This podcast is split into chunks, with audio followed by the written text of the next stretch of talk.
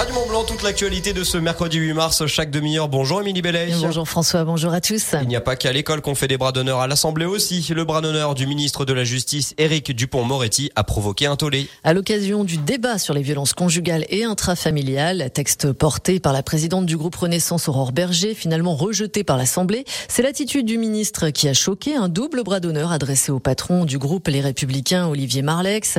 Le ministre assume ses gestes, mais ses justifications ne passent pas. Un enfant sur cinq arriverait le ventre vide le matin à l'école. C'est le constat sidérant d'une étude menée fin janvier, soit quatre fois plus qu'en 2016. La crise sanitaire et l'inflation n'auraient rien arrangé. L'impact est direct sur les progrès scolaires et la concentration des élèves.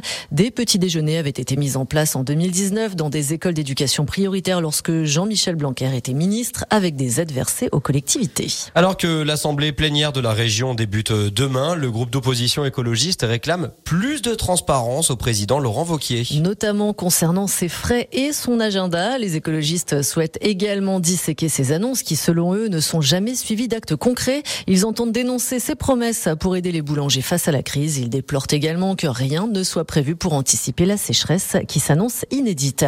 Un emblème de Salange va disparaître. L'imposant tilleul du pré de foire va être abattu lundi prochain pour des raisons de sécurité. En cause la présence de grosses fissures à la base des charpentières. Il devrait être remplacé par un érable sycomore, un arbre originaire des régions montagneuses résistantes à la sécheresse. Le tronc du tilleul pourrait être réutilisé pour créer des jeux pour enfants ou d'autres équipements. La finale de la deuxième édition du concours du Trophée des glaces se tiendra à Paris le 23 mars prochain. Et chaque candidat devra réaliser une coupe glacée et un dessert à l'assiette parmi les six finalistes. La Haute, la Haute-Savoie, fièrement représentée par Nathalie Caillin, chef de partie pâtisserie au Casino d'Evian. Un concours présidé par Pierre Hermé et Philippe Uraca, chef pâtissier et meilleurs ouvriers de France.